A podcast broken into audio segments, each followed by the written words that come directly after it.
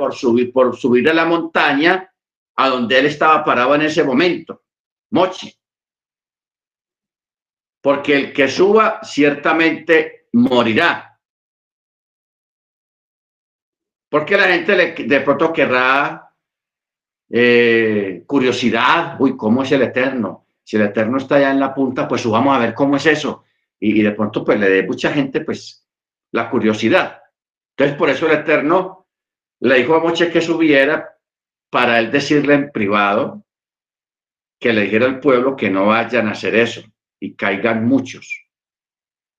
Y también los Coanín que se acercan al Eterno deberán estar preparados, no sea que el Eterno también irrumpa sobre ellos, o sea, los destruye.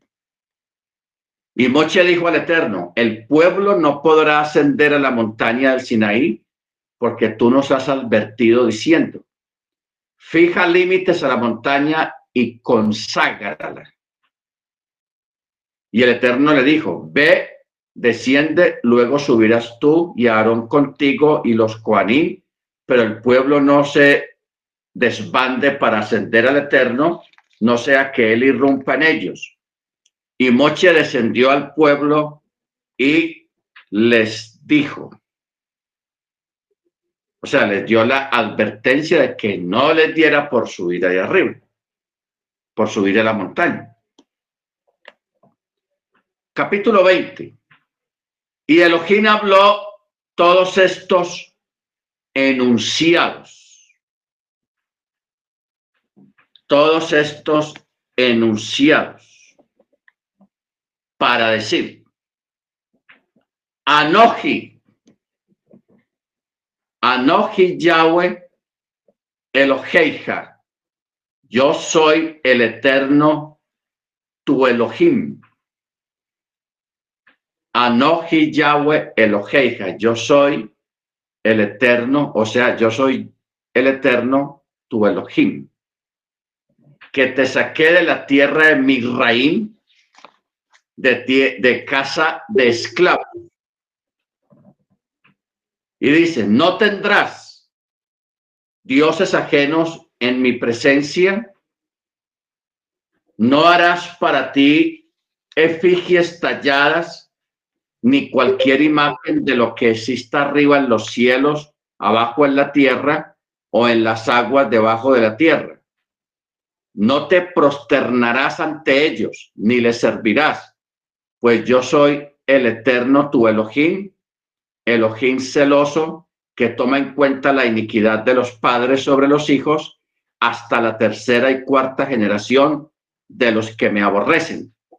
Pero hago bondad por millares de generaciones a los que me aman y a los que guardan mis mandamientos.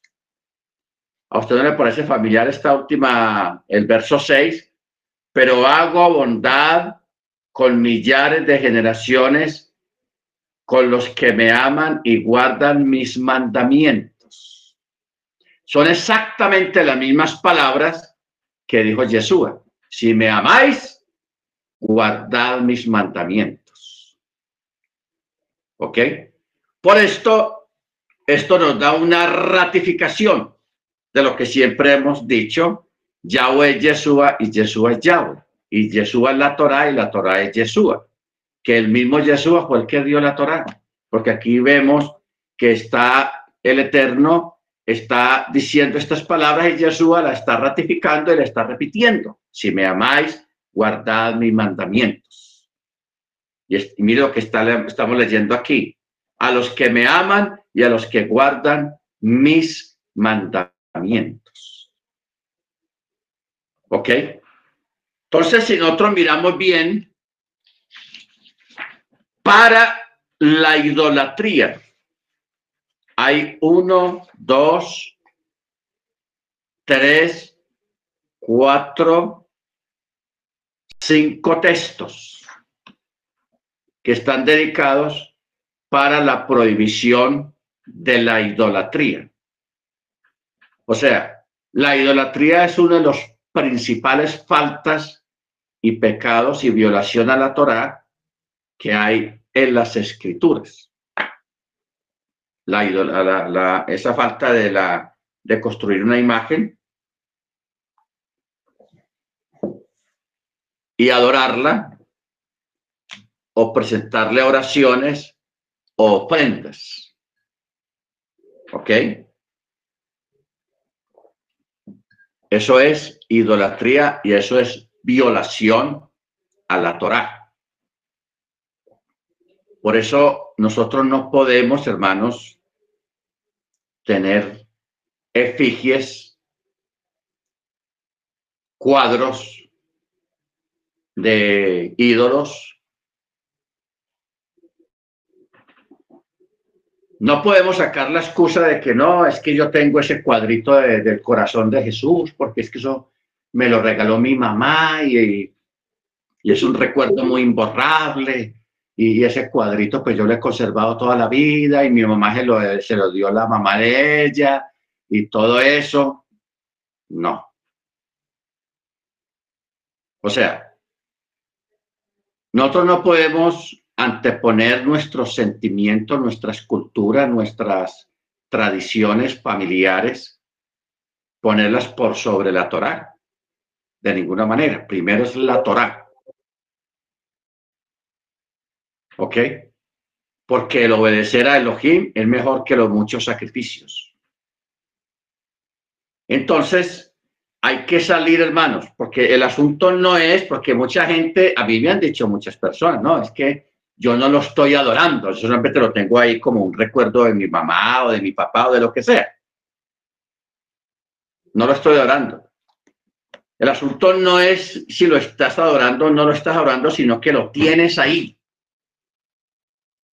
Y mire lo que dice, no tendrás Elohim ajenos, dioses ajenos en mi presencia. Y luego ratifica, no harás para ti, o sea, que usted mismo los haga o los compre de imágenes que hayan arriba en, la, en los cielos o abajo en la tierra o debajo de la tierra no te prosternarás ante ellos, ni les servirás, pues yo soy el eterno tu Elohim, Elohim celoso que toma en cuenta la iniquidad de los padres sobre los hijos hasta la tercera y cuarta generación. O sea, no se pueden tener que otro vecino suyo los tenga. Por ejemplo, si yo levanto la mirada aquí al lado hay una ventana y esta ventana da a la cerca que separa esta casa de la otra casa. Y allá hay una, una estela, hay, una, hay un, un monumento que hicieron y ahí hay una imagen.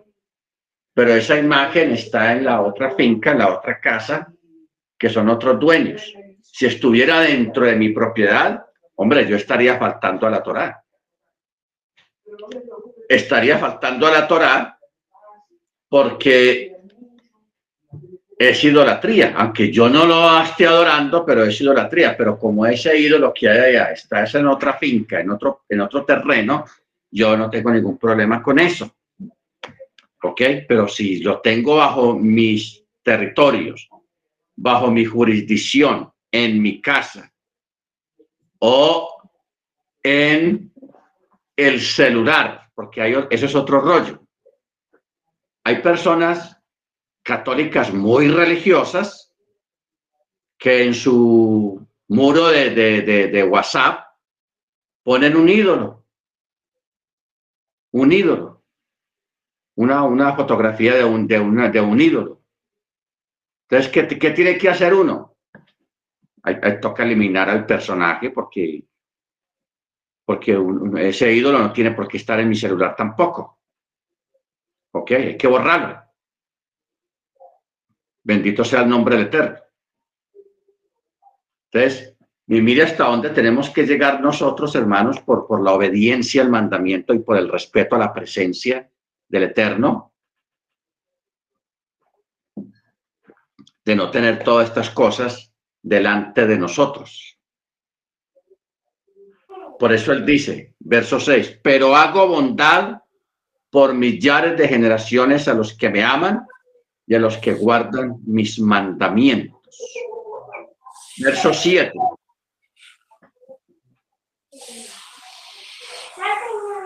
Hermano Felia, ¿tenés encendido el... Eh, no, hermano, era que yo le iba a preguntar una cosa. Y si uno tiene un contacto en el WhatsApp y, el, y tienen en el perfil una foto de un ídolo, de un santo de esos que ellos llaman santos, también lo tiene uno que bloquear o qué se hace en ese Hermano, caso. Es lo que yo estoy diciendo. Hay que bloquearlo, sacarlo de ahí. ¿Ok? Porque eso es gente que no respeta. O sea, hay personas que no respetan y, y, en sus muros, en vez de poner una foto de un perrito, ellos mismos, pues un paisaje, ponen un ídolo ahí. Y eso pues eh, no es bueno. Es una falta de respeto. Entonces, esas personas uno la bloquea y de vez en cuando uno mira a ver si ya quito eso, porque la gente no lo deja mucho tiempo. Hay gente que lo deja permanentemente, hay otros que lo dejan un tiempito nomás y lo cambian por otra foto o otra cosa. Pero sí hay que bloquearlos porque eso, eso son cosas abominables que no tienen por qué estar ni, ni ante la presencia del Eterno ni delante la presencia de nosotros. ¿Ok? Porque si el Eterno está con nosotros, pues eso está también a la vista de Él en cosas que no son nuestras. Entonces, por eso uno, en cuanto a nosotros, nosotros debemos de respetar mucho la, presencia del Eterno con nosotros. ¿Ok? Porque todo, ¿quién no quiere que el Eterno esté con nosotros? ¿O quién no cree que el Eterno está con usted? Y si el Eterno está con usted en todo lo que sea dentro de su casa, en todo lo que sea en su celular, en lo que es suyo, hombre, tenga cosas eh, limpias, tenga cosas buenas, no tenga imágenes, porque eso, eso, eso no cuadra, no cuadra, no está bien. Eso es una abominación delante del Eterno. Amén. Baruch Hachem. Verso 7 no tomarás el nombre del Eterno tu Elohim en vano, pues el Eterno no absolverá el que jure en su nombre en vano. ¿Qué quiere decir esto? Eh,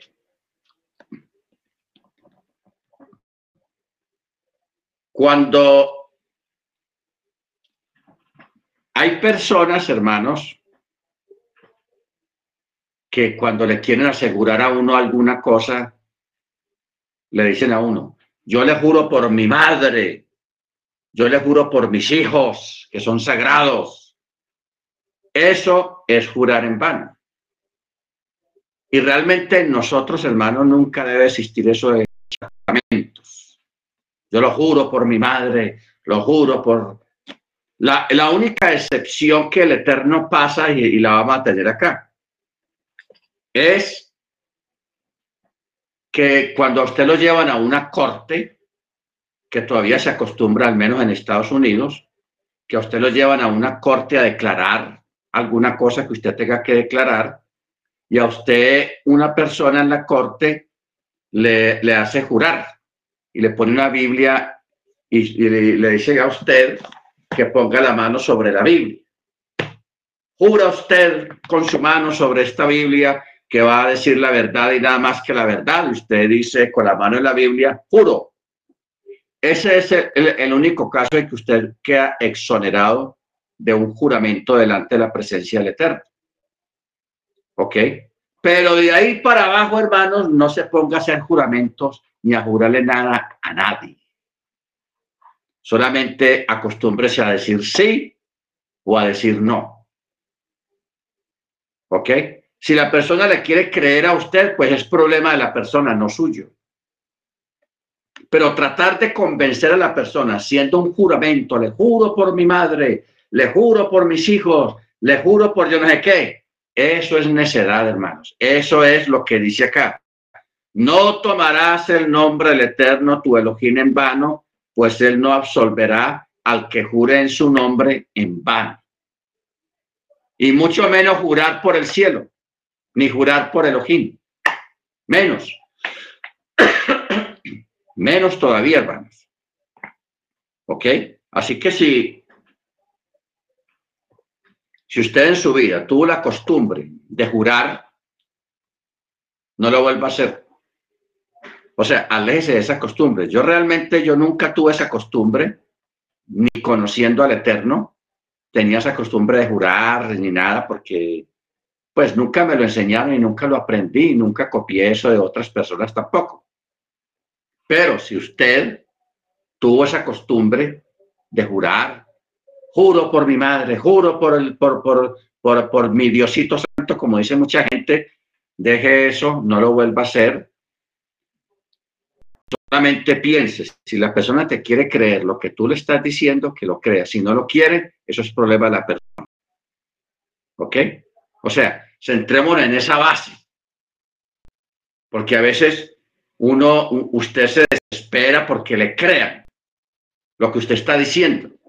Porque usted ve que la otra persona como que no está creyendo, no, no te cree, no está muy convencida. Eso es, eso. Si usted está diciendo la verdad, está diciendo la verdad y ya, punto. Porque es que a veces hay personas que se desesperan porque no me están creyendo, ¿cómo hago para que me crean? No se interesa en eso, hermanos. El que le crea bien, el que no le crea bien y ya. Solamente que el Eterno es testigo de todo y punto. Amén. Pero no se, no se ponga a hacer juramentos y a poner el nombre de, de Elohim en medio de algo que no hay necesidad y que no es necesario.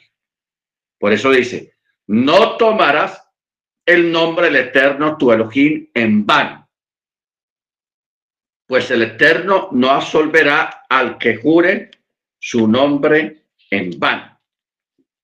Luego, verso 8. Recuerda el día del Shabbat para santificarlo. Seis días trabajarás y harás toda tu labor pero el séptimo día es Shabbat para el eterno tu Elohim. No harás ninguna labor, ni tú, ni tu hijo, ni tu hija, ni tu siervo, ni tu sierva, ni tu ganado o el extranjero que esté en tus portales, porque seis días el Eterno hizo los cielos y la tierra, el mar y todo lo que hay en ellos, y descansó el día séptimo. Por eso el Eterno bendijo el día de Shabbat y lo consagró.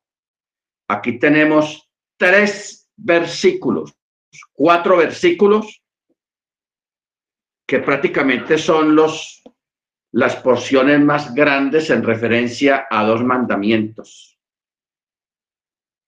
El primero es la idolatría. Tiene muchas palabras para referirse a la idolatría. Y el segundo, que es un, mandamiento positivo, que es el Shabbat. El primero la idolatría es negativo. No seas idólatra. Y el segundo es positivo, celebra el Shabbat. Haz el Shabbat, guarda el Shabbat. ¿Ok?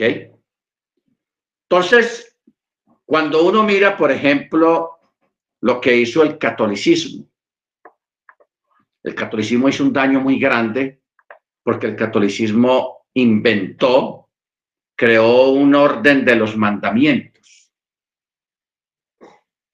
Creó un orden, o sea, alteró el orden que hay sobre los mandamientos y algunos los cambió. Por ejemplo, el Shabbat desapareció. Donde habla el Shabbat, este que estamos leyendo acá, desapareció. Solamente puso santificará las fiestas. Y el Shabbat lo borró. Entonces, ¿qué ocurre? Que cuando usted hoy en día se sienta con un cristiano evangélico o con un católico y usted le pregunta acerca de los mandamientos, ellos le van a dar ese orden que aprendieron del catolicismo, obviando y quitando el Shabbat, como que el Shabbat desapareció. Y mire que habla del Shabbat en cuatro versículos. Seis días trabajarás, harás toda tu labor, pero el día séptimo es Shabbat para el eterno tu Elohim. no harás ninguna labor, ni tú, ni tu hijo, ni tu hija, ni tu siervo, ni tu sierva, ni tu ganado o el extranjero que esté en tus portales. Porque en seis días el Eterno hizo los cielos y la tierra y el mar y todo lo que hay en ellos y descansó el séptimo día. Por eso el Eterno bendijo el día de Shabbat y lo consagró. Usted recuerda cuando la gente le decía, no, es que todos los días son santos. Y hay gente que dice eso. Y eso no está en ninguna parte de la escritura, empezando por eso. Pero sí menciona un día santo y un día sagrado, que es el Shabbat, el séptimo día. Porque mire cómo termina este texto 11. Por eso el Eterno bendijo el día de Shabbat y lo consagró. ¿Qué quiere decir consagrarlo? Separarlo, guardarlo y dedicarlo al Eterno, eso es consagrar el día, o sea, santificar ese día. No es echándole aguas benditas o haciendo oraciones. Yo consagro este día, santifico. No. Cuando usted comienza la apertura del Shabbat y hacer como usted lo haga, el pan y el vino y la oración, ya usted en ese momento lo está, usted está santificando el Shabbat, el día del Shabbat, y estás entrando en él. Al usted santificar el día del Shabbat y entrar en él, en el reposo, usted también se está santificando a sí mismo. ¿Ok? ¿Por qué? Porque estás participando de un día santo, de un día sagrado, y si lo estás consagrando y tú estás entrando en él, pues lógicamente tú también te estás consagrando implícitamente dentro de él. ¿Ok, hermanos? Baruch bendito su nombre. Ahora, hay un sector del judaísmo astuto, sagaz y avaricioso que ellos lo que hacen es que en el día de Shabbat algunos ponen sus empleados no judíos y los ponen a trabajar. Los ponen a trabajar. ¿Ok? Y aquí el texto dice, no hará ninguna labor ni tú, ni tu hijo, ni tu hija, ni tu siervo, ni tu sierva, ni tu ganado, ni el extranjero que esté en tus portales. Ahora, y aquí viene una pregunta un poco complicada. Si yo aquí en la casa tengo una visita no creyente, un primo, un familiar o alguna persona, un extranjero, está de visita en mi casa eh, y es Shabbat, ¿cómo hacemos nosotros con esa persona dentro de nuestra casa. Le decimos, mira, eh, estoy en Shabbat, mañana es Shabbat y el Shabbat lo, lo, celebramos de esta y de esta y de esta manera. Entonces, si usted está bajo mi techo, tú estás también bajo el Shabbat, porque es lo que está diciendo aquí el texto. Tu sierva, tu ganado o el extranjero que esté en tus portales. Si el extranjero no creyente está en tu casa, debe celebrar Shabbat también contigo. Si la persona dice, ah, nada, yo no creo en esas bobadas, que yo no sé qué, pues sáquelo de su casa. Así de sencillo. ¿Por qué? Porque esa persona está quebrantando voluntariamente el Shabbat y lo está teniendo en menos, o sea, le está faltando al respeto. O sea, uno no es que usted esté obligando a la persona a que sea creyente. Le está enseñando, le está dando a, esa persona una enseñanza de que hay que respetar. Si él no está en tu casa y es tu vecino o tu vecina o el que está en otro lado, no, eh, no hay problema con eso. Pero estamos hablando es de tu casa. Ahora, o sea, de aquí surgen muchas preguntas, porque hay muchas situaciones.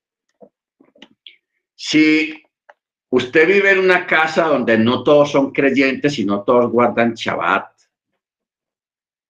una casa paterna y no todos guardan Shabbat, entonces, si usted es minoría dentro de esa casa, ya a usted le toca eh, hacer su cubículo, hacer su lugar en la casa y guardar su Shabbat en privado. ¿Por qué? Porque esa no es tu casa. En cierto modo, porque la casa paterna también forma parte de, que es tu casa, pero completamente no es tu casa. Cuando hablamos de mi casa, es de la casa donde usted vive, donde usted es el que paga la renta o, usted es el dueño de esa casa, y esa es su vivienda, ese es su hogar, esa es su casa y ahí usted primeramente el Eterno manda y usted también. ¿Ok? Pero cuando estás en, la casa paterna, un ejemplo, o cuando la esposa es creyente y el esposo no, o el esposo es creyente y la esposa no, entonces ahí toca eh, repartir el asunto, repartir las cosas y te toca guardar el Shabbat eh, en forma privada.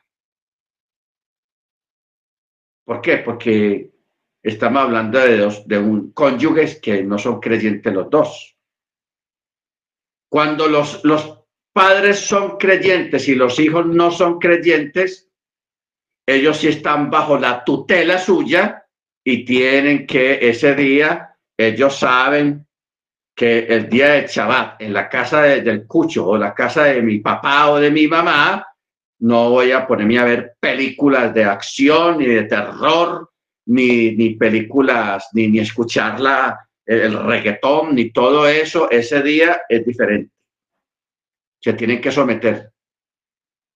¿Ok? Eso es lo que estamos aquí mirando y lo que dice el texto, porque este texto está muy claro.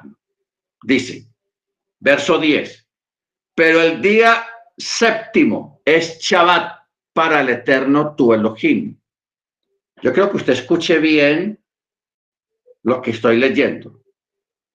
No harás ninguna labor, ni tú, ni tu hijo, tu hija, ni tu siervo o tu sierva, ni tu ganado o el extranjero que esté en tus portales, o sea, dentro de tu propiedad. Porque en seis días el Eterno hizo los cielos y la tierra, el mar y todo lo que hay en ellos, y descansó el séptimo día. Por eso el Eterno bendijo el día de Shabbat y lo consagró. ¿Ok? Lo consagró. Entonces, por eso es interesante, es importante tener en cuenta todos estos atenuantes, todas estas circunstancias que se presentan especialmente en nosotros, porque si nosotros fuéramos un pueblo unido, que viviéramos todos juntos, los creyentes, en una, una comunidad separada y todos juntos, hombre, sería la cosa diferente. Pero estamos mezclados. Vivimos en medio de no creyentes. Vivimos en medio de algunos viven en medio de con familias que no son creyentes. Y eso complica mucho todo, se complica la vida, etcétera, etcétera. Entonces, eh, eh, dependiendo del lugar donde estamos, tenemos que jugárnosla, tenemos que eh, hacer las cosas bien, pero sin dejar de ser celosos. ¿Ok? Sin dejar de ser celosos, hermanos. Bendito el Eterno. Porque si no, la gente se va a burlar de usted. Y va a, tener, y va a ir respetar su celo, su, su vida privada, porque Nosotros, por lo general, respetamos la vida privada de los demás, sus efectos religiosos, etcétera, etcétera. Pero ¿por qué la gente no va a respetar los nuestros? ¿Ah? Tenaz.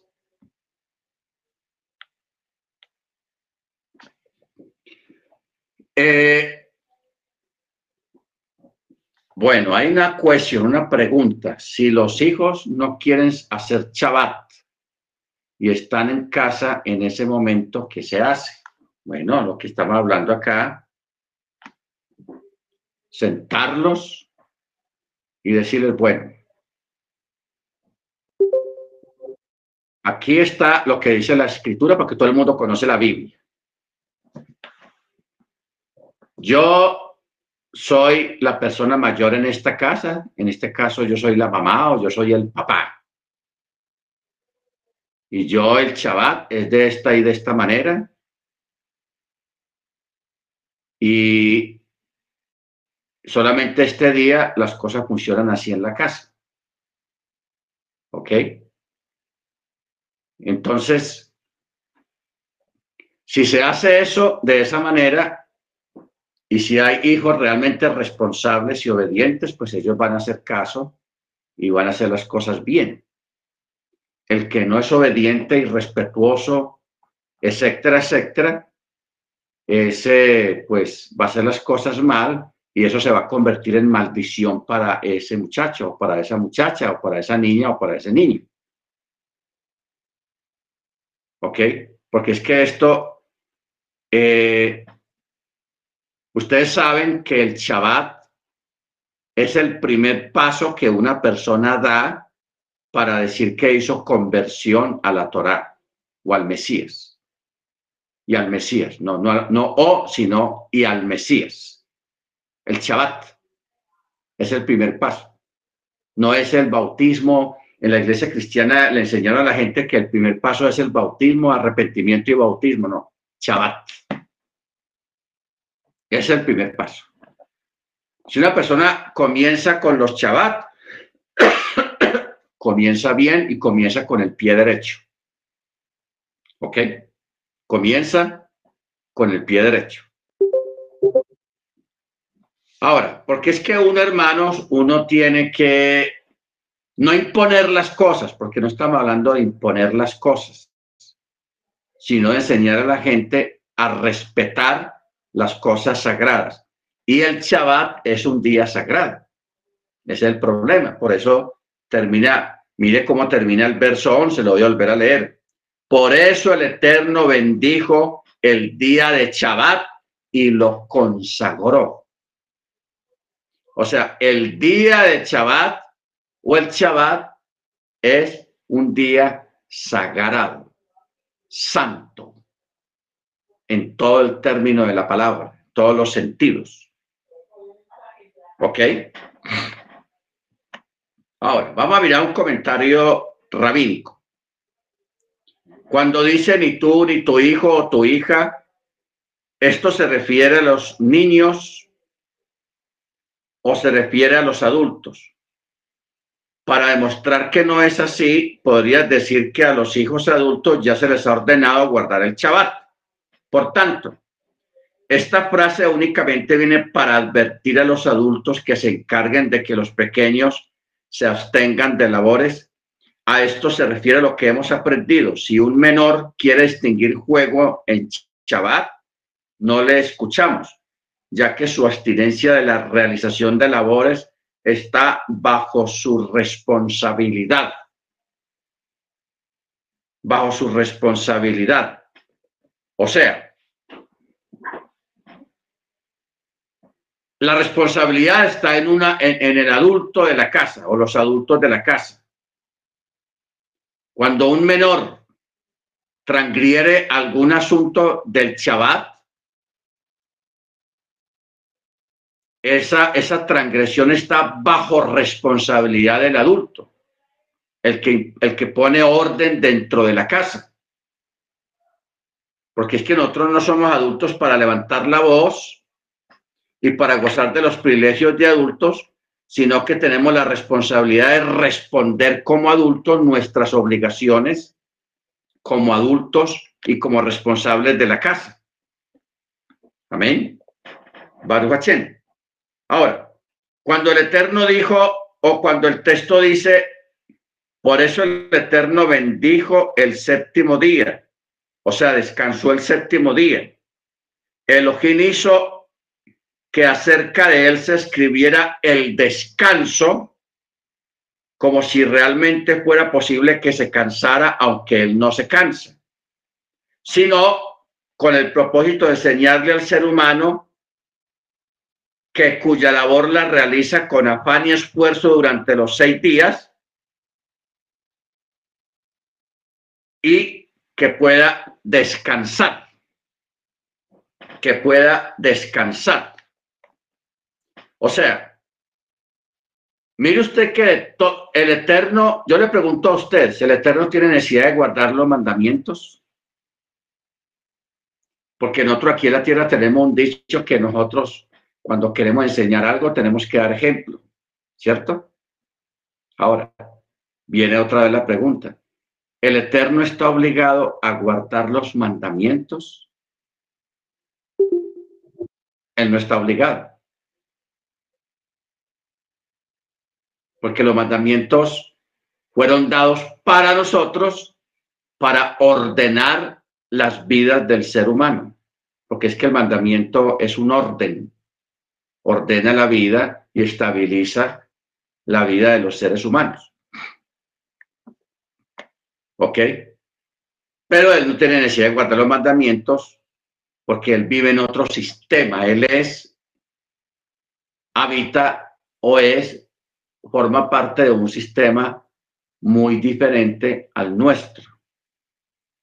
Pero más sin embargo, hermanos, para que no tuviéramos excusa, para que no andáramos con rodeos y con palabras vanas, él mismo durante la creación, él sí guardó el Shabbat, él santificó el día séptimo, porque la creación fue hecha en siete días y el día séptimo, dice el texto, y reposó Elohim de todo lo, de todo lo que él había creado, de la creación, de la obra de la creación. Él reposó. Impresionante. Es el único mandamiento, pero que él, por ejemplo, el mandamiento anterior de jurar, el otro de, hacer un ídolo, el otro de, de robar, ¿a quién le va a robar el Eterno? ¿Quién tiene algo que el Eterno no tenga? Él no necesita robar, porque él es el dueño de todo. ¿Ok? Ah, que es que le va a robar la propiedad intelectual a una persona.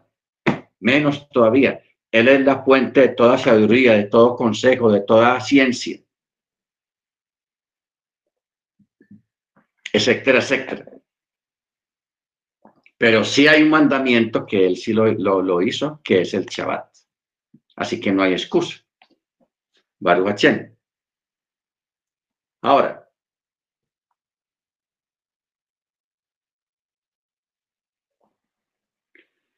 aquí hay una pregunta. Si se niegan, si los hijos o las hijas se niegan a guardar el Shabbat, eh, ¿qué se hace o, cómo funciona el asunto? Bueno, vamos a mirar un detalle aquí. El guardar el mandamiento no se puede obligar a nadie porque esto no se puede obligar a una persona a hacer las cosas. Cuando hay hijos no creyentes que están bajo la tutela en la casa, lo que se les dice no es tanto que ellos guarden el Shabbat, sino que hay unas restricciones en ese día por respeto a la mamá o al papá. Me explico. Usted se sienta con la familia, porque así hice yo, y con los amigos. Yo les dije, bueno, y ahora en adelante, a mí el sábado no me inviten para ninguna parte porque yo los sábados no voy a salir. Esto voy a estar en Chabat. Ah, que va a preparar un viaje. No, un viaje en Chabat, no. O sea, decirle a la gente, ustedes cuenten conmigo después de las seis de la tarde del sábado, que termina el Shabbat, cuente conmigo después de esa hora para lo que usted quiere. Para salir o para hacer una vuelta o para hacer un trabajo, lo que sea, cuente conmigo para después de esa hora. Y echarle la cuñita a la gente. No me visiten en Shabbat. Gente conversa, no creyentes. O sea, no recibir visitas en Shabbat. uno tiene que decir, madrugarle a la situación y decirle a la gente, mira, yo los sábados no recibo visitas porque estoy en chaval. Entonces, ¿qué pasa? Cuando es el caso de hijos o de una persona que está de visita en la casa, usted solamente le va a decir a la persona o a los hijos, mira, este día, los sábados, el Shabbat, no, mientras yo esté ahí, cero esto, esto, no películas de violencia, no películas de, de terror y, o música bailable o reggaetón o todo eso, todas esas cosas, cero en mi casa, en el Shabbat. O sea, no se está obligando a la persona que guarde el Shabbat porque no lo está guardando pero que sepa las restricciones que hay en ese día de Shabbat mientras usted esté guardando el Shabbat. A eso nos referimos.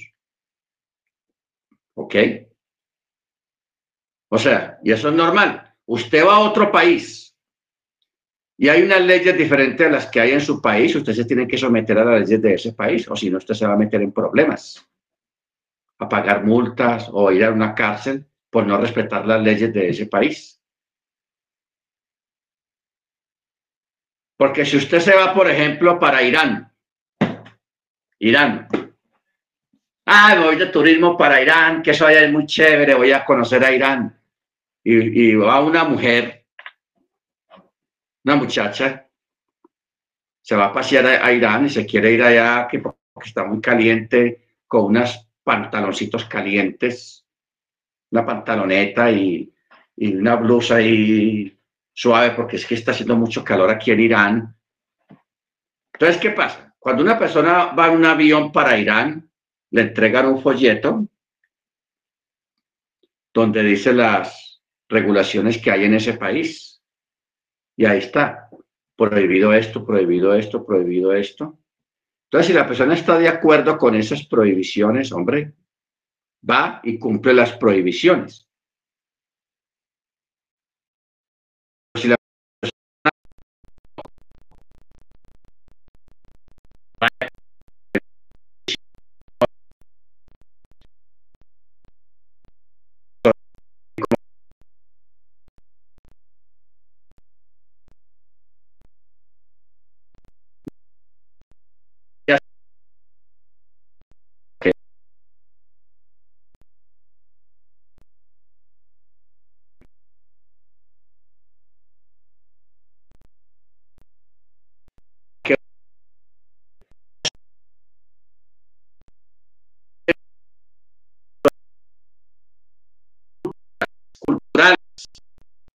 Que no son costumbres culturales, sino respeto a la presencia del Eterno. Si nosotros no hacemos respetar en nuestra jurisdicción, en nuestra casa, el respeto al Eterno, hermanos, no estamos haciendo nada. Nosotros mismos estamos irrespetando al Eterno. Estamos faltando nosotros mismos. Si no entendemos. No, pues es que yo no le digo nada a mis hijos para que no me pongan bravos. Qué cuento de bravo ni qué nada, hermanos. ¿Cómo le ocurre? Si usted no le, si, no enseña a, sus hermanos, a su familia, el respeto en su día, en lo que usted cree, en lo que usted guarda, que es la verdad, a la, a la Torah, entonces, ¿qué esperanzas hay? Porque usted le está hablando de una verdad y lo está haciendo responsable de una verdad. Y, y, más fuerte y más severo va a ser la pérdida de ellos y se van a perder y más castigo va a haber para ellos. ¿Ok? Pero si les enseñamos por celo un poquito de respeto por las cosas del Eterno en su día sagrado que usted está celebrando, hombre, eso está bien. Así es como se hacen las cosas.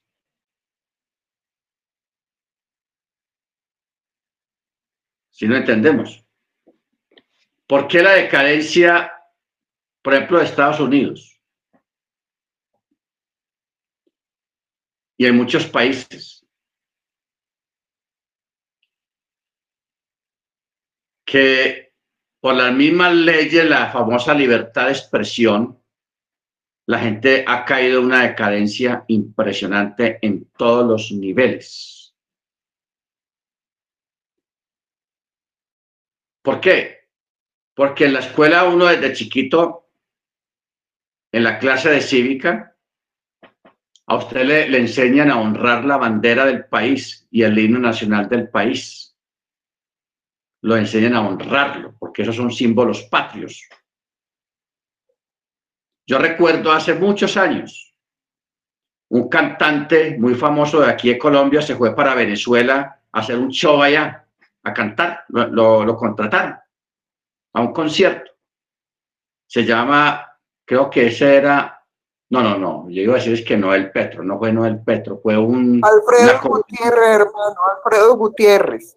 Ese le pasó fue Alfredo Gutiérrez.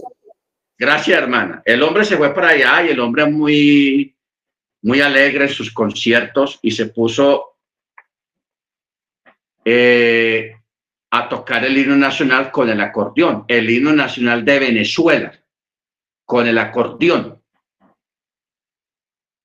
el himno nacional allá lo tocan con otros instrumentos y todo eso, y él se puso todo emocionado que porque pensó que iba a coger a coger puntos con los venezolanos tocando el, himno nacional y payaseando ahí y moviéndose ahí tocando el himno nacional con el acordeón.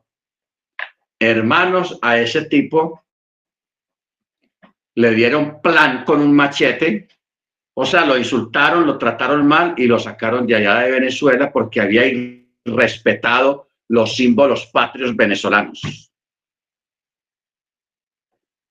Y yo estoy de acuerdo con eso. Uno tiene que respetar los símbolos patrios, porque ¿qué hago yo si, yo, si no estoy de acuerdo con un país, coger la bandera de ese país que es un símbolo patrio allá y coger esa bandera y meterle candela y echarle gasolina y, y, y pisotearla y quemarla y, y, hacer insultos, eso, eso, eso es falta de respeto, hermano. Uno tiene que respetar. Uno tiene que respetar para que lo respeten a uno. ¿Ok? Entonces, en este caso del Shabbat, en medio de personas no creyentes, donde usted es la cabeza de la casa, eso hay que hacerlo respetar. No estamos obligando a la persona a que guarde el Shabbat. No, porque la persona no está guardando el Shabbat. Pero que sí lo respete a usted que está guardando el Shabbat. O sea, estoy hablando cuando usted es el padre de familia. Si usted vive con gente no creyente, que son sus hermanos, sus primos y todo eso, usted calladito porque usted está en tierra ajena. Si ahí no tiene voz y voto, usted no es el superior ahí. Entonces usted guarda su chabat en su cuarto, en su pieza, ahí solito.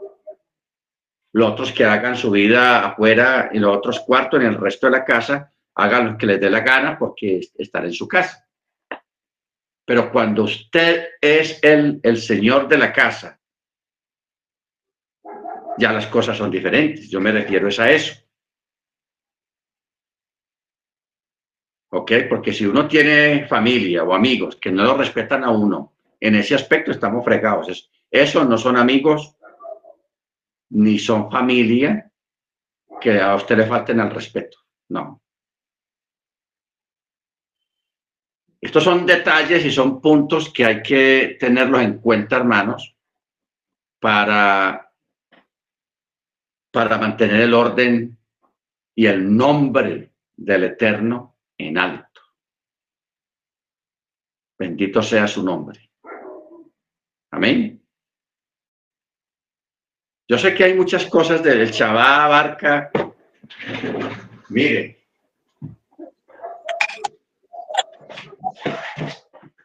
Esto es un tratado y se llama el Tratado de Chabat. Aquí hay todo tipo de enredos y de cosas, de situaciones, miles y miles de situaciones, porque a la verdad todos no vivimos la misma situación, no tenemos la misma situación. ¿Ok? Entonces, pero ahí se tratan cientos de casos, cientos de situaciones, cómo se resuelven, cómo se hace, etcétera, etcétera. Aquí medio estamos bordeando las cosas más o menos para que usted tenga una base, dependiendo de su situación en casa. Amén. Bendito sea su nombre. Muy bien. Pastor. Verso. Antes que continúe al, siguiente verso.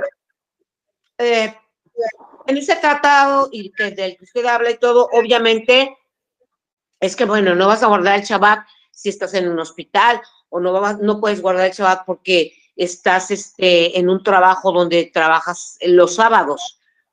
Situaciones de esas, yo entiendo, ¿no? Sí. Que son las que se tratan. Bueno, ok. Por ejemplo, hace rato le encendí mi micrófono para ver si me, veía con respecto al, versículo que hablaba acerca de la idolatría que no debemos de idolatrar a personas. Aquí hay dos puntos que, deseo tratar. El primer punto, pastor, es que hay muchas personas en raíces hebreas que idolatran la menorá. O sea, una cosa es tratarlo con porque son instrumentos de honra que, el Eterno nos dejó y que situación, hubieron muchas situaciones que se la dio a Moshe, que lo tuvo que llevar a llevárselo por, porque no entendía cómo tenía que hacer la menorá, pero hay personas que idolatran la menorá.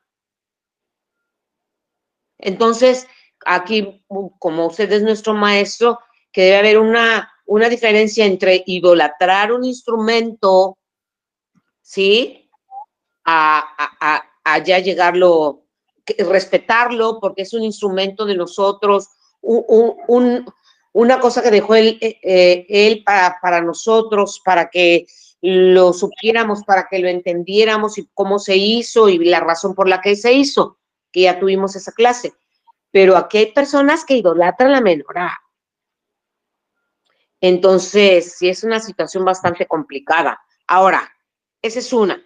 Con respecto a las personas que tienen en su foto de perfil a un ídolo, yo le voy a poner mi caso.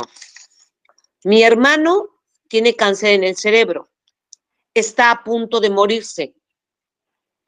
Y en su cosa de WhatsApp, en su perfil de WhatsApp, él tiene a la morena y le reprendo, el eterno reprende ese ídolo. Yo no lo puedo bloquear porque en cualquier momento a mí me van a hablar para decirme, tu hermano ya falleció. No es que yo la quiera tener ni la quiera guardar.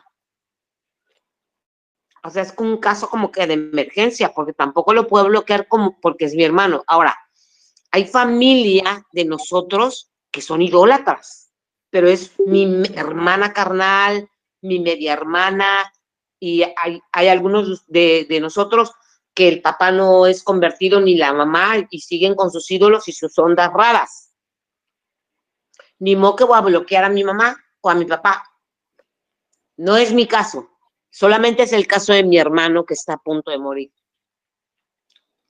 Entonces, ahí es donde, como le estaba diciendo a la hermana, que los bloqueara ¿Y yo qué hago? Y con respecto a la menorá, son las únicas dos preguntas que tengo. La menorá, que es idolatrada y que debería, es una cosa de súper respeto para nosotros, pero no de idolatría. Y lo del WhatsApp, del ídolo de mi hermano, que está a punto de morirse. Ya, ok, está interesante esta situación de la hermana en cuanto a este punto, porque yo tuve un amigo, un señor, en el WhatsApp, Entonces él tuvo como dos semanas que puso un ídolo ahí, la foto de un ídolo. El tipo como que es muy religioso. Entonces yo lo que hice fue, para no bloquearlo, era de que yo cuando lo abría,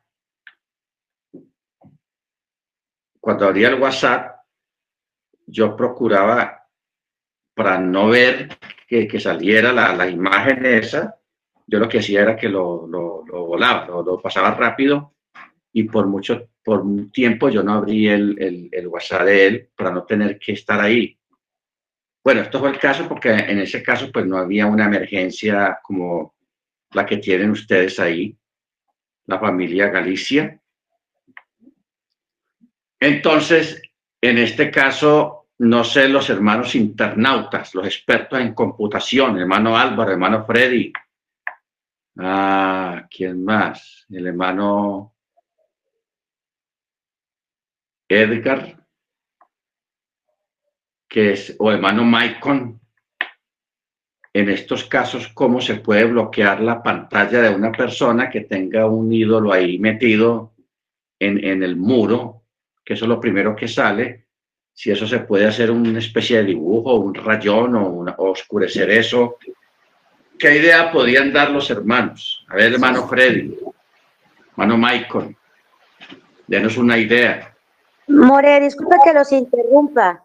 Mire, en el caso de WhatsApp, aprietan, aprietan a, esa persona, solamente en WhatsApp, se aprieta y se desconfigura esa, ese contacto. Pero si ese contacto posteriormente Ahora sí que vaya a ser redundancia, lo vuelve a contactar, inmediatamente vuelve a aparecer. ¿Por qué?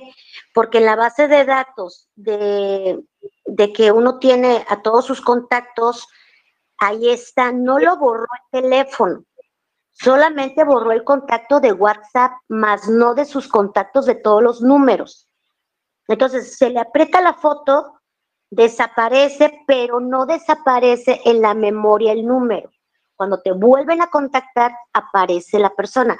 No es lo mismo borrarla así o que bloquear.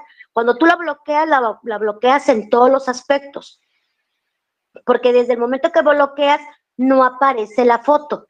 Pero si tú lo eliminas directamente de la foto, en cuanto se vuelvan a contactar contigo, aparece el contacto porque está grabado en la memoria el número.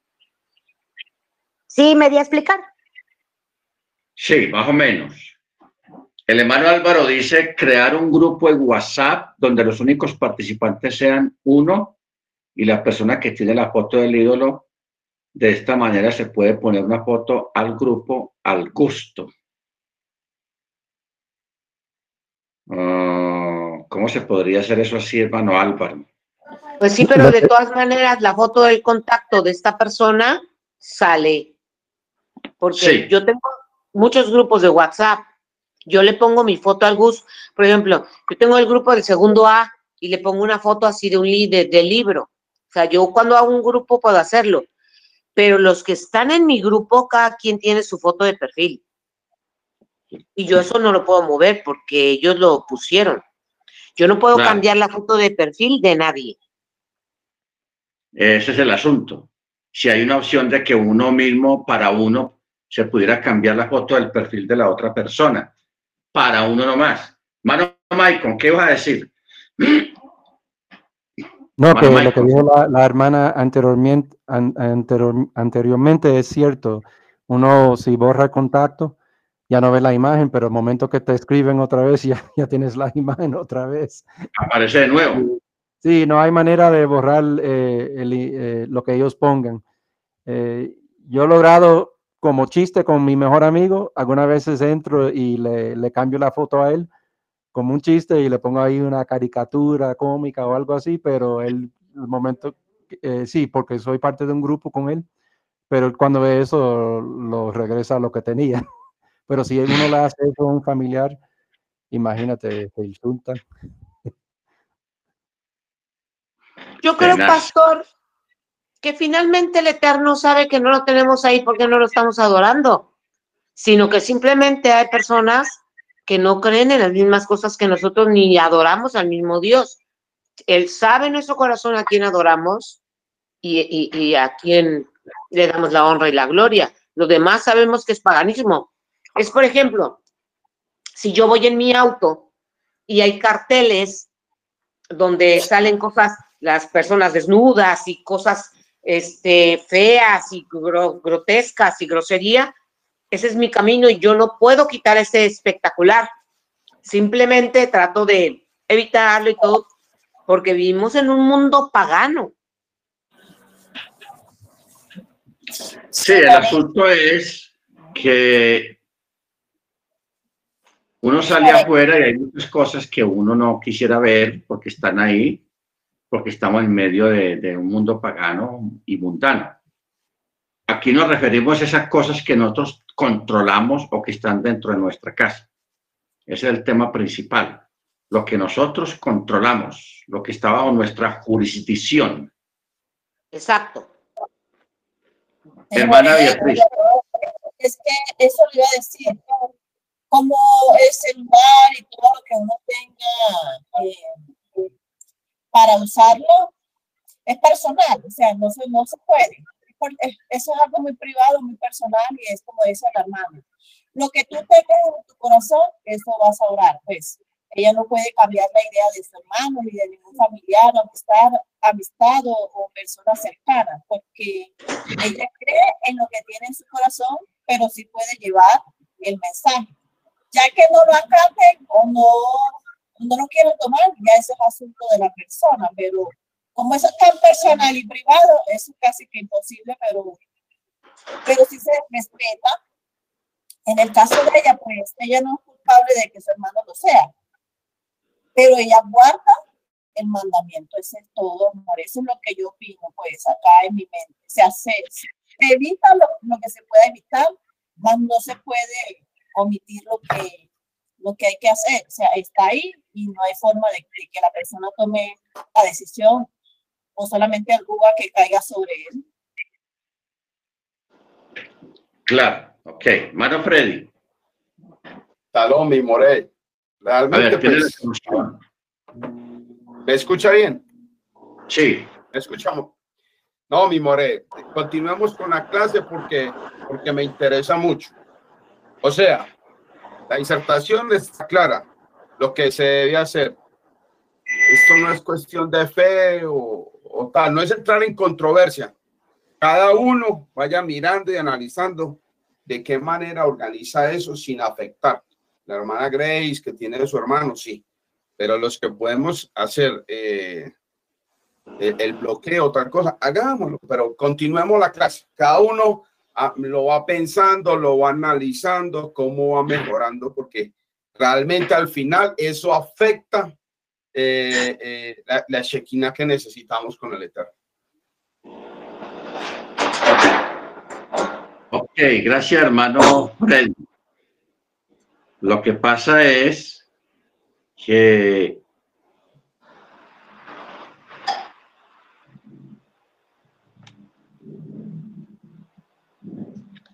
que la, la Torah se compone de, del mandamiento primeramente y luego la explicación y las objeciones a lo que hay alrededor del mandamiento. Entonces, por eso es bueno, importante escuchar, porque todos no vivimos iguales, todos tenemos circunstancias muy diferentes y lógicamente eso trae cantidad de situaciones y de preguntas para las cuales pues debe haber una respuesta y una guía. Amén.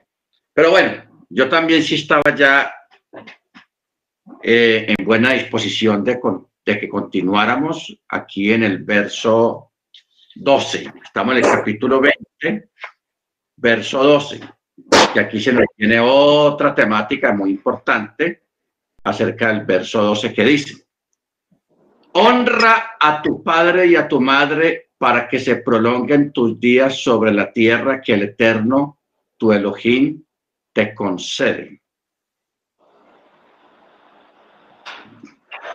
Para que se prolongan tus días.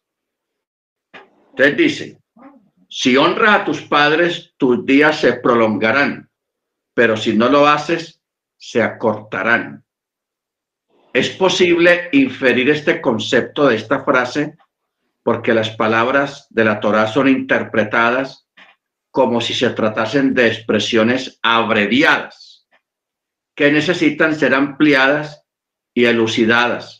Por esta razón, de un enunciado de carácter positivo se puede inferir uno de carácter negativo y de uno negativo se puede inferir uno positivo. ¿Ok? Ahora,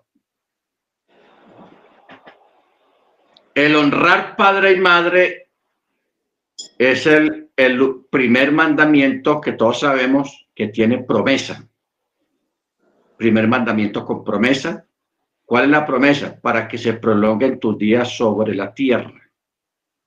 O sea, el honrar a los padres trae una buena vida y una vida larga sobre la tierra.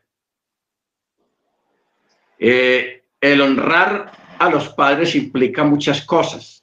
Primeramente, el respeto a los padres, no levantarse contra ellos. Eh, participar cuando ya ellos estén en su vejez y no tienen un sustento, porque no todos los padres van a caer en esta categoría, porque eso es otra cosa.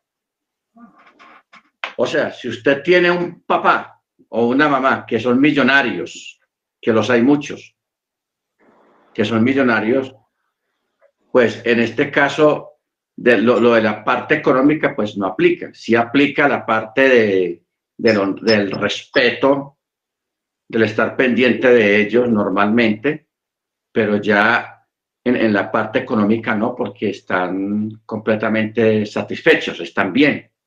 ¿Ok?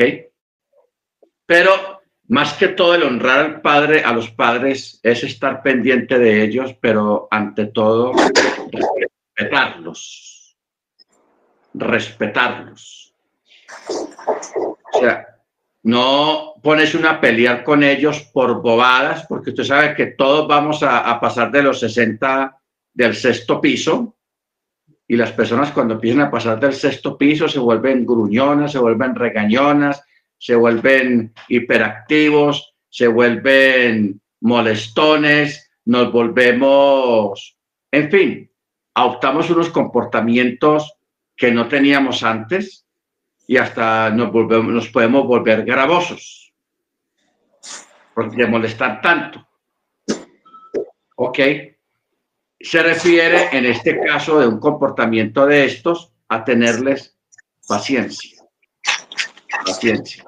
No enfrentarnos a ellos, sino tener paciencia. Eso es más que todo honrar padre y madre. Ya si tenemos padres que están en necesidades, que no tuvieron una, una economía bollante y que les llegó la vejez y, y tienen necesidades económicas, ahí sí hay que estar pendientes de ellos, ayudarlos, hasta el día que el Eterno en su misericordia se los, se los lleve. Pero eso hay que estar pendiente de ellos, no abandonarlos a su suerte, etcétera, etcétera, sino estar pendientes de ellos en todas sus necesidades. ¿Ok? Bendito sea su nombre. Bueno, no matarás, no cometerás adulterio, no robarás no expresarás falso testimonio contra tu compañero. no codiciarás la casa de tu prójimo, no codiciarás la mujer de tu prójimo, ni su siervo, ni su criada, ni su toro, ni su asno, ni nada que sea de tu prójimo. Paremos aquí un momento. Me estoy acordando que la hermana Grace estuvo hablando acerca de idolatrar los objetos sagrados, o sea, idolatrar la Torá, idolatrar la menorá o idolatrar eh, el talit. Nosotros tenemos que aprender a establecer la diferencia entre el cuidado y el respeto que se le tiene a estos objetos a tenerlos como un objeto de idolatría. Porque si yo voy a, poner la, menor, la, la, menorá o la Hanukkah y yo le voy a prender velitas a la Hanukkah o le voy a poner, sí, la palabra reverencia y le voy a poner una debajo de la Januquía en la mesa una nota, una oración, una petición, y así yo me estoy yendo por otro lado. Eso sí es idolatría. ¿Ok?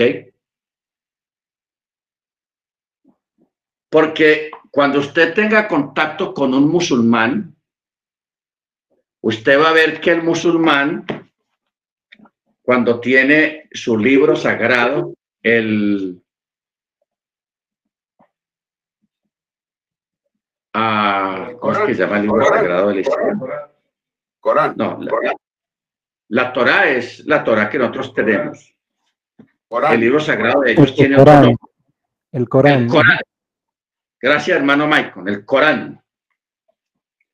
Ellos cuando van a tomar el Corán de la biblioteca, ellos lo besan y luego abren las páginas donde quieran leer después de que terminan de leerlo, hacen así y lo ponen allá. Lo besan y lo ponen aquí como en la frente. Así. Lo ponen allá. Eso para ellos, hermanos, es una es una muestra del respeto que ellos le tienen al Corán y el acto de besar el Corán, eso es oriental. Acuerde que los judíos, ellos cuando entran a la casa, tocan la, la, que está en la puerta. Nosotros casi no tenemos la costumbre, solamente lo tocamos, pero ya. Pero si hay muchos que eh, lo tocan como si le dieran un beso a la mesuzá. Esa parte no es idolatría, sino un respeto supremo a, a esos objetos sagrados como lo es el Corán para el Islam y como lo es la Torah para nosotros. Nosotros no tenemos la costumbre de besar la Torah, pero si hay un sector del judaísmo que sí tiene la costumbre y es respetable.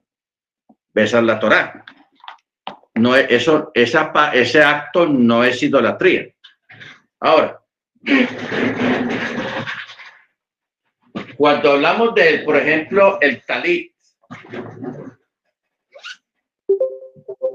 ustedes saben que el talit tiene los flecos, o sea, los sit Estos.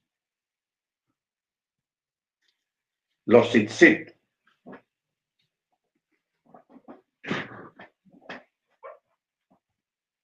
Estos sit el judaísmo desde la antigüedad le aprendió a tenerle mucho respeto a esto, a los sit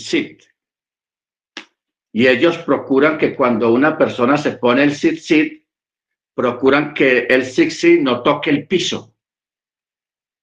No lo toque como si estuviera en el piso. Les parece como una falta de respeto que, lo, que un sit esté en el piso o toque en el piso. ¿Ok? Por lo que significa el Sixit. Ustedes recuerdan que la mujer que tenía flujo de sangre y todas aquellas personas donde Yeshua iba, todos eran sanados cuando ellos tocaban el bordo del manto de Yeshua, que era donde estaban los tzitzit. Esto. Porque estos tzitzit, usted ve que tiene cinco nudos que representan la Torá. Una representación de la Torá.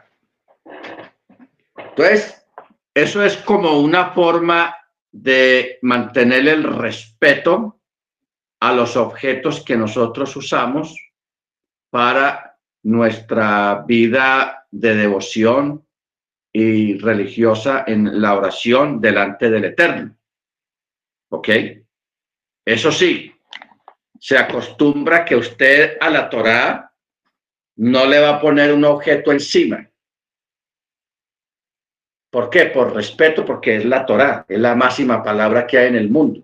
No ponerle ningún objeto encima, sino otra Torá o una Biblia se puede. Pero que yo poner el celular encima de la Torá, no.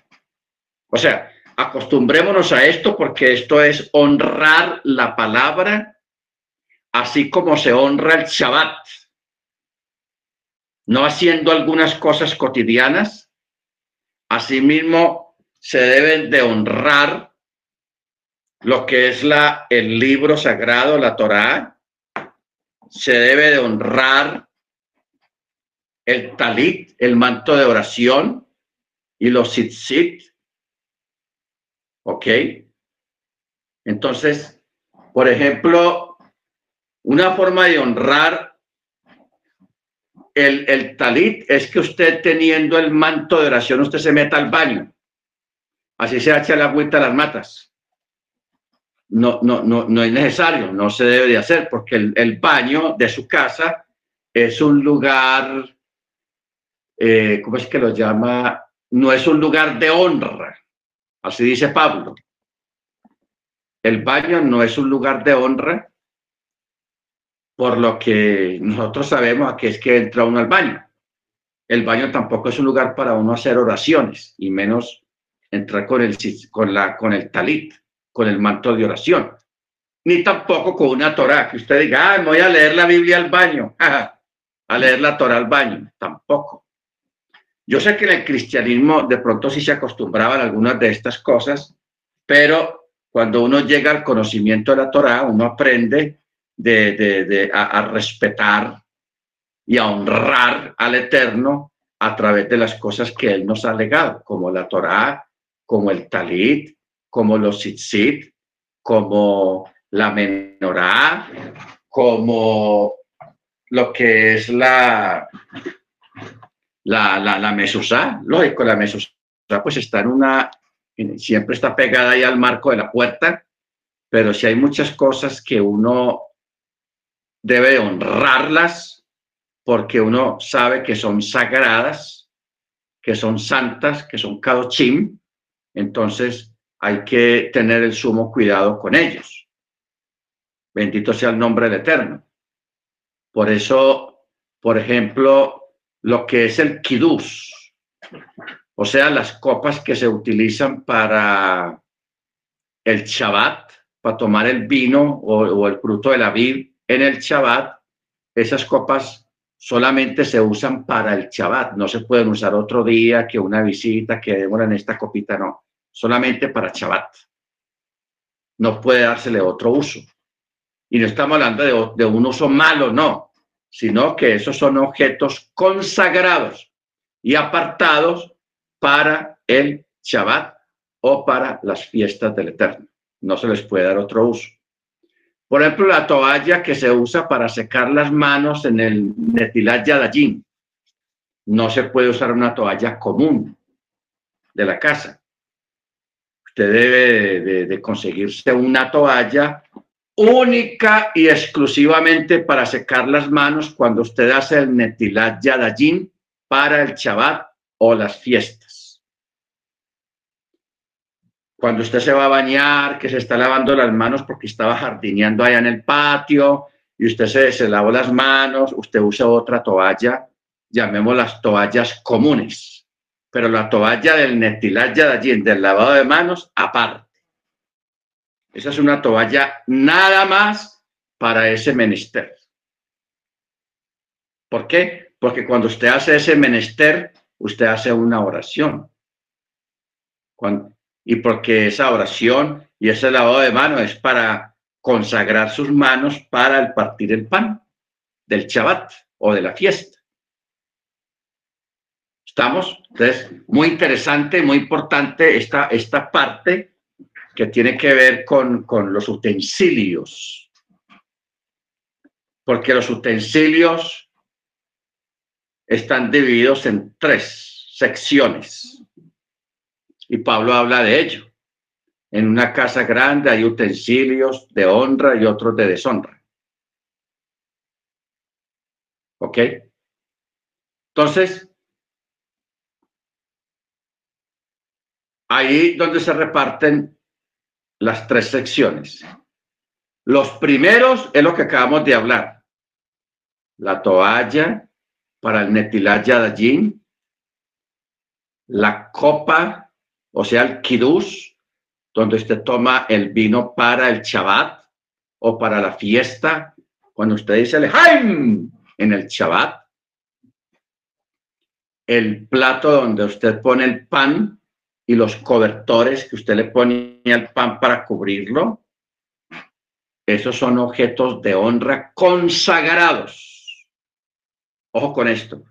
Objetos de honra consagrados para los días sagrados del Eterno, que son las fiestas y el Shabbat.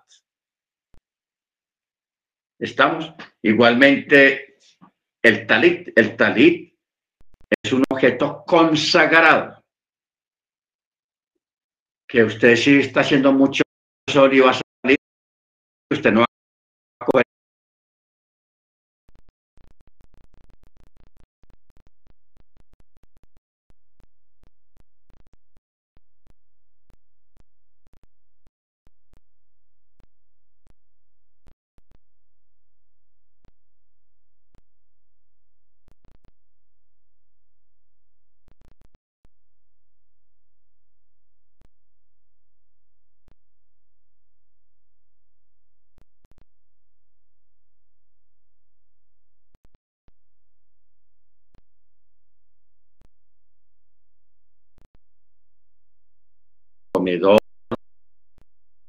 eh, todo lo que hay en la cocina, etcétera, etcétera, esos son objetos para buen uso. Los, los que es objetos de deshonra vienen a ser el baño, el baño, el papel higiénico, las toallas higiénicas, ah, los limpiadores que usted usa para las uñas, los limpiadores que usted usa para los oídos. Eso es lo que Pablo llama los vasos de deshonra, que tienen que estar en la casa porque se necesitan. Usted no puede decir, no, yo en mi casa no meto un rollo de papel higiénico porque eso es de deshonra. No, usted lo tiene que tener en la casa. ¿Ok? Entonces, ahí están las tres, los tres niveles de lo que son los objetos dentro de la, dentro de la casa, los objetos sagrados, los objetos normales de uso normal en la casa y los objetos de, de deshonra que son necesarios tenerlos. Forman parte de nuestra vida y a todos hay que darles su lugar. Su lugar. Entonces, por ejemplo, hay otro objeto que se llama el cepillo de dientes. También hay que ubicarlo en, su lugar. Bendito el Eterno. Porque usted no va a revolver su, el azúcar en el café con un cepillo de dientes. Voy a revolver el cepillo. Usted no hace eso. Ni tampoco usted revuelve el café, el azúcar al café o al fresco, se lo va a revolver con la peinilla con que se peina tampoco. Entonces Pablo transporta ese tema acerca de los vasos de honra y los vasos de deshonra, los transporta a la vida personal de cada uno en cuanto a nuestro testimonio y a nuestro comportamiento si nosotros queremos ser usados por el Eterno o ser usados por el enemigo. Amén. Bendito sea el nombre del Eterno. Mire usted cómo, cómo podemos cuadrar todo eso y aprender a distribuir nuestras cosas en la casa, lo que es destinado para el chabá y las fiestas, y lo que es destinado para nuestro uso personal en la casa, y lo que es los vasos de deshonra. Amén. Bueno, verso 15, estamos en el verso capítulo 20, verso 15. Dice, y todo el pueblo veía los sonidos y las llamaradas, el sonido del chofar y la montaña humeando, y el pueblo vio y tembló y se paró a lo lejos y dijeron, Amochi, habla tú con nosotros y escucharemos, pero que Yahweh no hable con nosotros, no sea que muramos. Bueno, aquí hay algo curioso cuando dice, y el pueblo se paró lejos. ¿Qué fue lo que pasó aquí, hermanos? Porque aquí no está explicando gran cosa, simplemente se paró lejos, pero no dice a lo lejos. Cuando el pueblo vio todo aquello, a todos les dio miedo y salieron corriendo, huyeron, se alejaron de la montaña. El asunto es que eh, en el texto oculto, aquí en el texto hebreo, nos da a entender cuánta distancia retrocedieron, se alejaron de la montaña. Ellos se alejaron eh, 12 kilómetros. 12 kilómetros se alejaron, hermano, muy lejos. Les dio tanto miedo que se alejaron 12 kilómetros. Lo que pasa es que aquí el texto lo dice de una forma muy ambigua. Mire cómo dice. Y el pueblo vio y tembló y se paró a lo lejos, o sea, se alejaron. Pero aquí no dice cuánta distancia fue en la traducción, pero el texto hebreo da a entender a través de gematría cuánta fue la distancia que ellos se alejaron. ¿Ok? Se alejaron eh, 12, 12 kilómetros. Increíble. Bendito el Eterno. Entonces, el Eterno envió ángeles. ¿Se acuerda que al principio habíamos hablado de los ángeles? De la pregunta de la hermana Grace recibiste la Torah por disposición de ángeles. Bueno, el Eterno envió los ángeles para que los acercaran otra vez a la montaña. Los ángeles fueron y los, los empujaron, los, los animaron a que regresaran. Y luego, pues también Moche fue y se acercó también a decirles que, que, que vengan, no se alejen, no les dé miedo, Mira cómo dice el verso 17. Y Moche dijo al pueblo, no teman, pues para elevación de ustedes es que el Eterno ha venido para que el temor a Él esté frente en sus rostros a fin de que no pequen. A elevación, o sea, para engrandecerlos en el mundo para que la fama del pueblo hebreo se difunda entre todas las naciones del mundo, para que el mundo sepa que ese ha sido el único pueblo en el planeta Tierra a quien el creador de los cielos y de la tierra se manifestó y se reveló a ellos. Bendito sea el nombre del Eterno. Mire usted esto, hermanos, que uno a veces lee las cosas y no cae en cuenta de lo que uno está leyendo como lo dice este texto. No teman, pues para elevarlos a ustedes es que el Eterno ha venido y se ha acercado a vosotros. ¿Qué quiere decir elevarlos? Para darles ese privilegio, ese honor y esa fama. Por eso, hermanos, es la envidia, el odio gratuito que ha habido a través de toda la historia de la humanidad en contra del pueblo israelita, en contra del pueblo hebreo. Porque es el único pueblo que cuenta, que puede contar, que un ser sobrenatural, glorioso, magnífico, el que creó los cielos y la tierra, se manifestó solamente a ellos. Y lo hizo de una manera portentosa, en medio de truenos, de relámpagos, de voz de chofar, de, en medio de todo el sonido del corno, la, la, la montaña humeando y todas aquellas cosas, hermanos, que el pueblo le dio hasta miedo, pero el Eterno en su misericordia los acercó de nuevo, porque ellos se alejaron para que estuvieran cerca de Él. Bendito sea su nombre. Ok. Entonces el verso 18 dice, y el pueblo se paró a lo lejos y Moche se acercó a la niebla espesa donde estaba manifestada la presencia de él. Entonces dice, cuando dice, y Moche se acercó a la niebla espesa, Moche se adentró al interior de las tres demarcaciones, porque habían tres demarcaciones. Primero, oscuridad. También había una niebla y también había una nube. ¿Se acuerda que ahora yo hice referencia de que aparte de la niebla había una nube? Porque niebla es una cosa y nube es otra cosa. Pero también había oscuridad.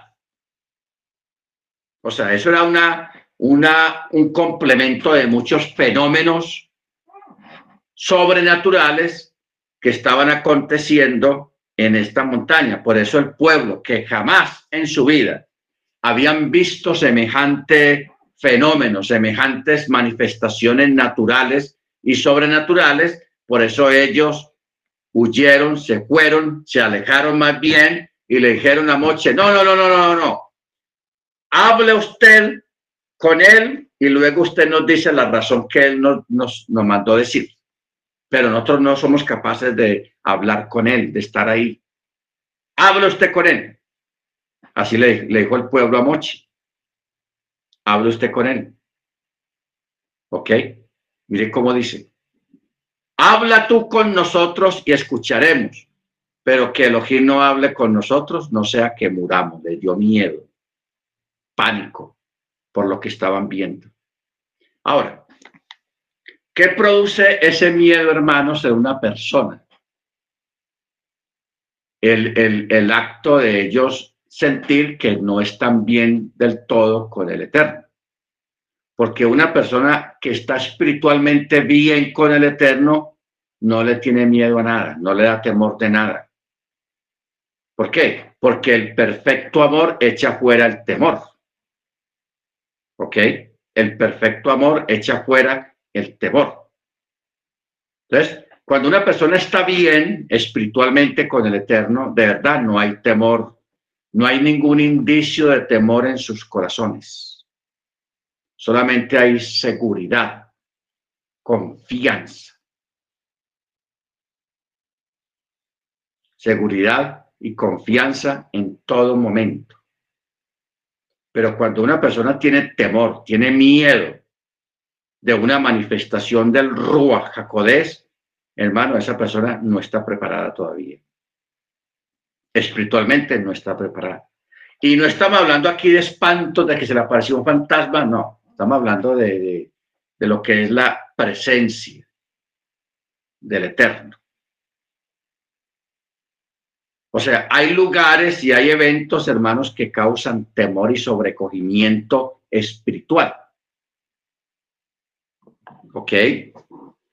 O sea, por ejemplo, cuando una persona ve por primera vez, las, un ejemplo, las cataratas del Niágara, ahí obviando al hermano Álvaro que vive cerquita de ahí, que, que sabe cuántas veces el hermano Álvaro habrá ido a las cataratas, porque vive cerca pero la primera vez que uno ve eso, semejante mole de agua cayendo, eso es un espectáculo que produce un sobrecogimiento muy tenaz. y al mismo tiempo sale de uno una alabanza al Eterno. Oh, esto es una maravilla. Cuando veo tus cielos, cuando veo las, la, obra de tus manos, oh Elohim, inmediatamente uno va a la escritura.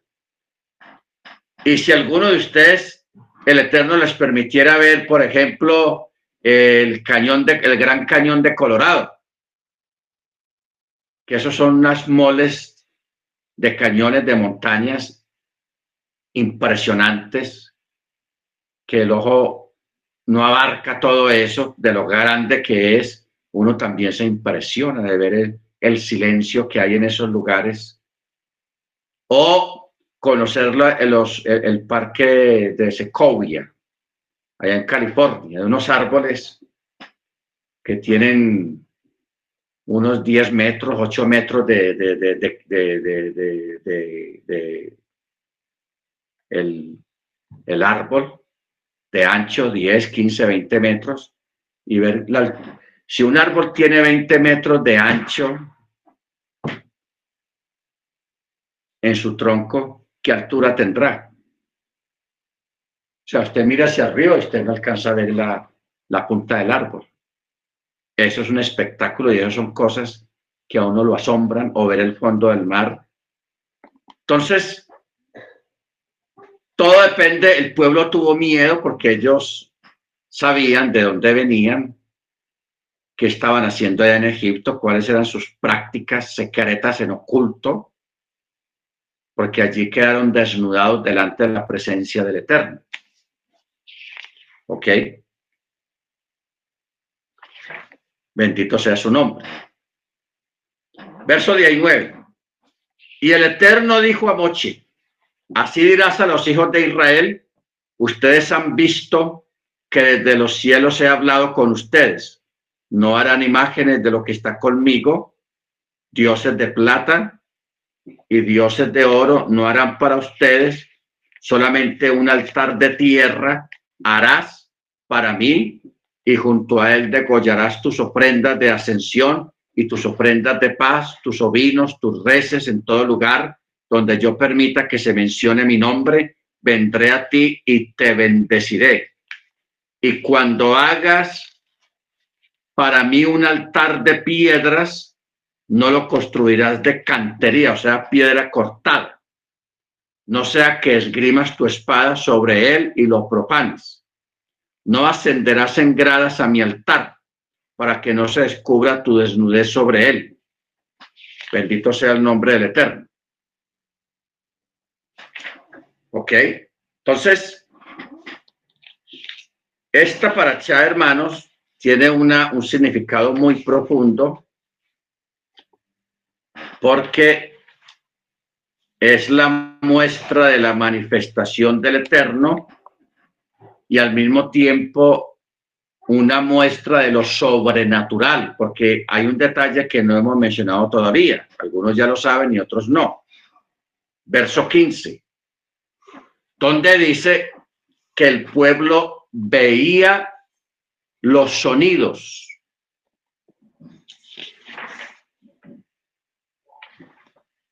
Y eso es imposible. O sea, usted escucha mi voz, pero usted no ve mi voz. Usted puede escuchar el sonido del chofar, pero usted no ve el sonido del chofar, usted no lo ve. Pero ese día el pueblo sí vio los sonidos y vio el sonido del chofar. Entonces uno le pregunta, bueno, ¿cómo así que vio el sonido del chofar? ¿Cómo vio el sonido, de qué forma se vio el sonido. Cuando se, se sentía el sonido del chofar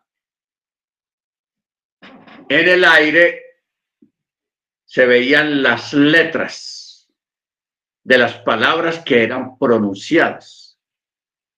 Se veían las letras en el aire. Cuando venía la locución, se veía el lamparazo de las letras que se veían ahí en el aire, o cuando había sonido hecho de otro sonido, también se veían las letras de ese sonido en lo que estaba significando el sonido. ¿Ok? Entonces, ¿qué fue lo que vieron los hebreos entonces? Que cuando decía, no matarás, se escuchaba el sonido y se veía en el aire las letras que escribían lo tirsak, o sea, no matarás. Sí, lo tirsak que tampoco es no matarás, sino no asesinarás. Esas letras se veían en el aire.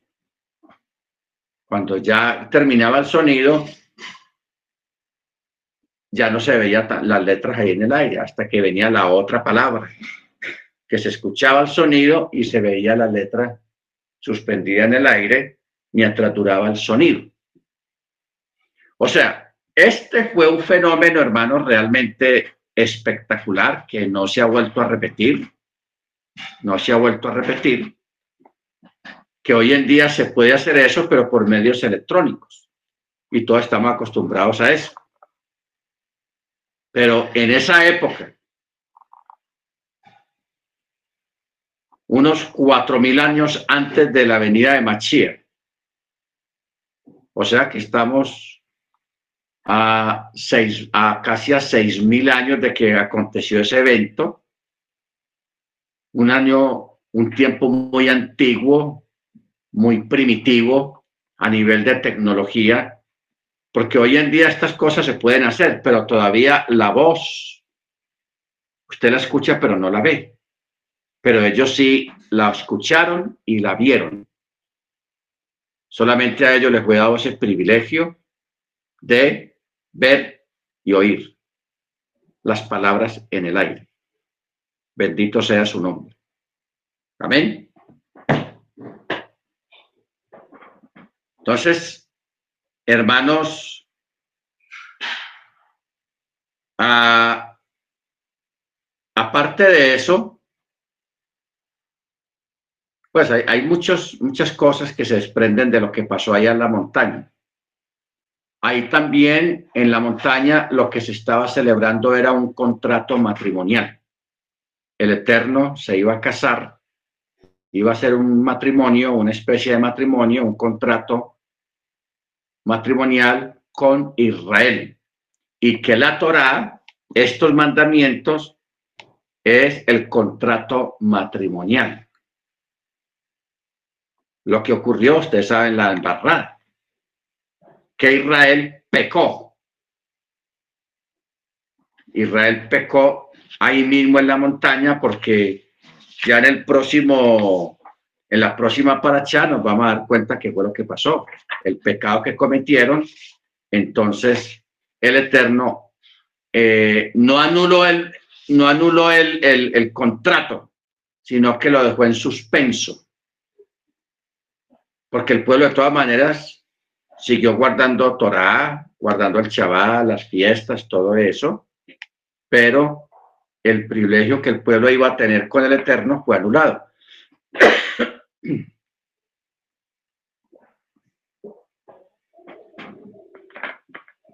Fue anulado completamente. ¿Por qué? Porque Israel le faltó al Eterno. En plena ceremonia. Eso es tenaz muy tenaz, pero bueno. Como decimos nosotros, así es la vida. ¿Ok? Así es la, la situación. Ok. Hermana Grace, es tan amable y te preparas para